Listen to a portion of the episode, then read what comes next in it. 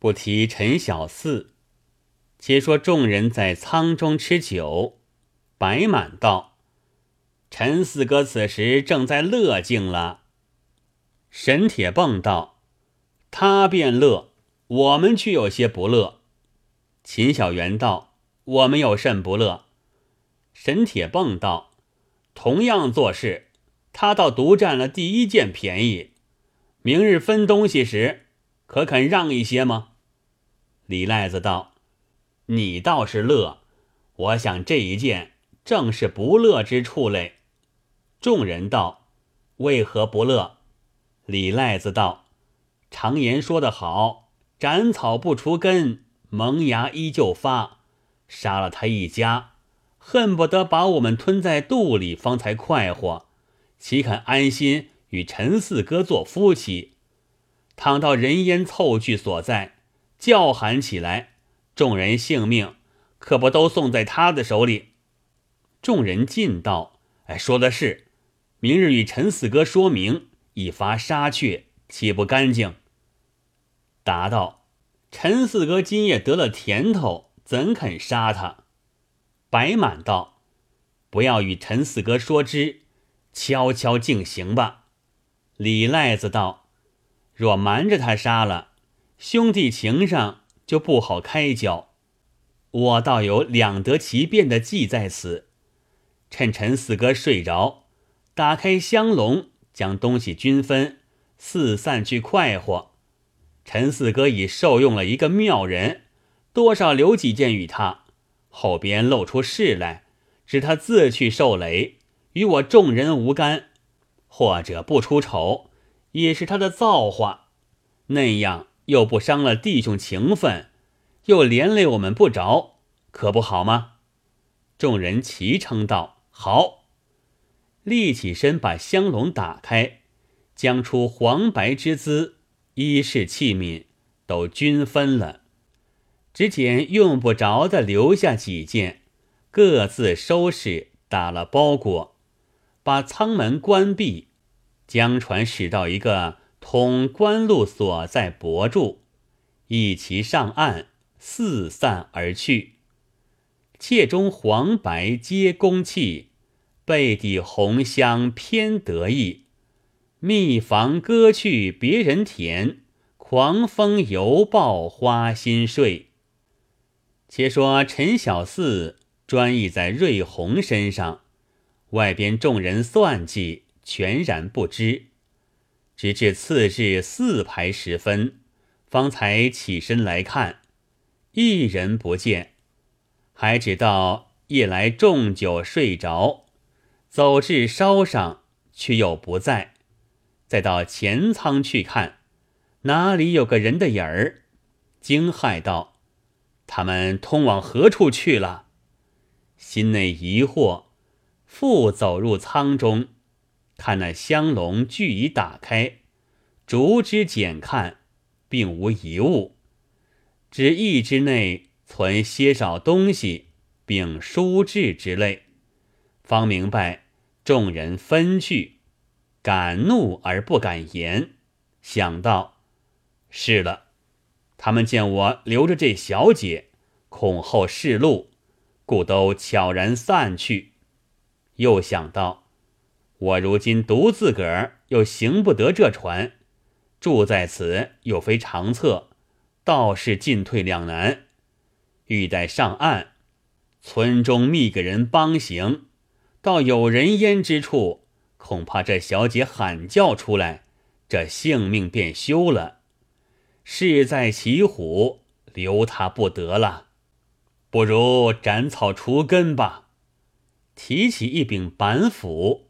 抢入后舱，瑞红还在床上啼哭，虽则泪痕满面，欲绝千娇百媚。那贼徒看了，神荡魂迷，臂垂手软，把杀人肠子顿时融化，一柄板斧扑突的落在地下，又腾身上去，捧着瑞红银垢。可怜嫩蕊娇花，怎当的疯狂宇宙？那贼徒自意轻薄了一回，说道：“娘子，我晓得你劳碌了，带我去收拾些饮食与你将息。”跳起身，往烧上打火煮饭。忽的又想起道：“我若迷恋这女子，性命定然断送。欲要杀他，又不忍下手。罢罢。”只算我晦气，弃了这船，向别处去过日。倘有彩头，再密铸钱财，原挣个船，依然快活。那女子留在船中，有命时便遇人救了，也算我一点阴质。却又想到，不好不好，如不除他，终究是个祸根。只饶他一刀，与个全尸吧。煮些饭食吃饱，将平日所积囊资，并留下的些小东西，叠成一个大包，放在一边。寻一条锁子，打个圈儿，赶入仓来。这时瑞红恐又来银屋，已是穿起衣服，向着里床垂泪。思算报仇之策，不提防这贼来谋害。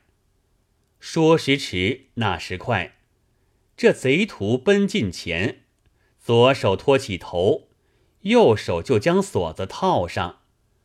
瑞红方待喊叫，被他随手扣紧，尽力一收。瑞红疼痛难忍，手足乱动，扑的跳了几跳。直挺挺横在床上，便不动了。那贼徒料是已死，即放了手，到外仓拿起包裹，提着一根短棍，跳上崖，大踏步而去。正是虽无病枕欢愉，落得一身干净。原来瑞红命不该绝。喜得那贼打的是个单结，虽然被这一收拾，气断昏迷，才放下手，结就松开，不比那吊死的越坠越紧。咽喉间有了一线之隙，这点气回复透出，便不至于死。渐渐苏醒，只是遍身酥软，动弹不得。倒像被按摩的捏了个醉杨妃光景，喘了一回，觉到颈下难过，勉强正起手扯开，心内苦楚，暗哭道：“爹呀，当初若听了我的言语，哪有今日？只不知与这伙贼徒前世有甚冤业，何家遭此惨祸？”又哭道：“我指望忍辱偷生，还图个报仇雪耻，不到这贼原放我不过。我死也罢了，但是冤沉海底，安能瞑目？”转思转哭，愈想愈哀。正哭之间，忽然烧上扑通的一声响亮。撞得这船晃了几晃，睡的床铺险些颠翻。瑞红被这一惊，哭也倒止住了。侧耳听时，但闻得隔船人声喧闹，大号称高。本船不见一些声息，疑惑道：“这般强盗，为何被人撞了船却不开口？”莫非那船也是同伙？又想到，或者是捕盗船，不敢与他争论，便欲喊叫，又恐不能了事，方在惶惑之际，船舱中忽的有人大惊小怪，有其拥入后舱。瑞红还道是这般强盗，暗道此番性命定然休矣。又听众人说道：“不知何处是官府，打劫的如此干净，人样也不留一个。瑞红听了这句话，已知不是强盗了，挣扎起身，高喊：“救命！”众人赶向前看时，是个美貌女子，扶持下床，问他被劫情由。瑞红未曾开言，两眼泪珠先下，乃将父亲官爵籍贯。并备难始末一一细说，又道：“列位大哥，可怜我受屈无身，其引到官司告里，擒获强徒正法，也是一点阴质。”众人道：“原来是位小姐，可恼受着苦了，但我们都做主不得，须请老爹来与你计较。”内中一个便跑去相请，不多时，一人跨进舱中，众人齐道：“老爹来了。”瑞红举目看那人，面貌魁梧，服饰齐整。见众人称他老爹，料必是个有身家的，哭拜在地。那人慌忙扶住道。小姐何消行此大礼？有话请起来说。瑞红又将前事细说一遍，又道：“求老爹开发慈悲，救护我难中之人，生死不忘大德。”那人道：“小姐不消烦恼，我想这般强盗去还未远。”即今便同你到官司呈告，差人四处追寻，自然逃走不脱。瑞红含泪而谢。那人吩咐手下道：“事不宜迟，快扶蔡小姐过船去吧。”众人便来搀扶。瑞红寻过鞋儿穿起，走出舱门观看。乃是一只双开篷顶号货船，过得船来，请入舱中安息。众水手把贼船上家伙东西尽情搬个干净，方才起篷开船。你道那人是谁？原来姓卞名福，汉阳府人士，专在江湖经商。正起一个老大家业，打造这只大船，众水手俱是家人。这番在下路拖了粮食，装回头货回家，正趁着顺风行走，忽的被一阵大风，直打向到岸边去。艄公把舵误命推挥，全然不应，竟向贼船上当梢一撞。见是坐船，恐怕拿住废嘴，好生着急。河船人手忙脚乱，要撑开去，不到又搁在浅处，牵扯不动，故此打号用力。因见坐船上没个人影儿，便服以为怪异，叫众水手过来看。一看文报，只有一个美女子。如此如此，要求搭救，便服极怀不良之念，用一片假情哄得过船，便是买卖了。哪里是真心肯？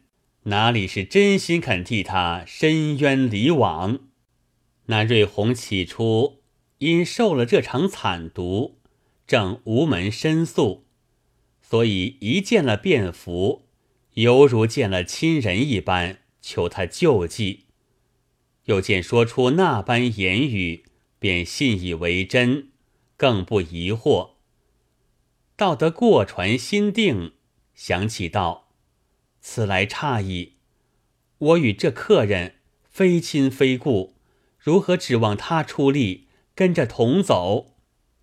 虽承他一力担当，又未知是真是假。”倘有别样歹念，怎生是好？正在疑虑，只见卞福自去安排着佳肴美韵，奉承瑞红，说道：“小姐，你一定饿了，且吃些酒食则个。”瑞红想着父母，哪里下的咽喉？便服坐在旁边，甜言蜜语劝了两小杯，开言道：“小子有一言商议，不知小姐可肯听否？”瑞红道：“老客有何见欲？”便服道：“是来小子一时义愤，许小姐同到官司告里，却不曾算到自己这一船货物。我想那衙门之事，原论不定日子的，倘或牵缠半年六月，事体还不能完妥，货物又不能拖去，岂不两下耽搁？”不如小姐且随我回去，先托了货物，然后另换一个小船，与你一起下来理论这事，就盘桓几年也不妨碍。更有一件，你我是个孤男寡女，往来行走必惹外人谈议，纵然彼此清白，谁人肯信？可不是无私有限。况且小姐举目无亲，身无所归。小子虽然是个商贾，家里颇颇得过，若不弃嫌，就此结为夫妇。那时报仇之事，水里水去，火里火去，包在我身上，一个个激祸来与你出气，但未知尊意若何？瑞红听了这片言语。暗自心伤，簌簌的泪下，想到我这般命苦，又遇着不良之人，只是落在套中，料难摆脱。乃叹口气道：“罢罢，父母冤仇事大，汝身事小，况已被贼人玷污，纵今就死。”也算不得贞洁了，且待报仇之后寻个自尽，以洗污名可也。踌躇已定，含泪答道：“官人果然真心肯替奴家报仇雪耻，情愿相从，只是要设个誓愿，方才相信。”便福得了这句言语，喜不自胜。连忙跪下设誓道：“便服若不与小姐报仇雪耻，翻江而死。”道罢起来，吩咐水手：“就前途村镇停泊，买办鱼肉酒果之类，合船吃杯喜酒，到晚成就好事。”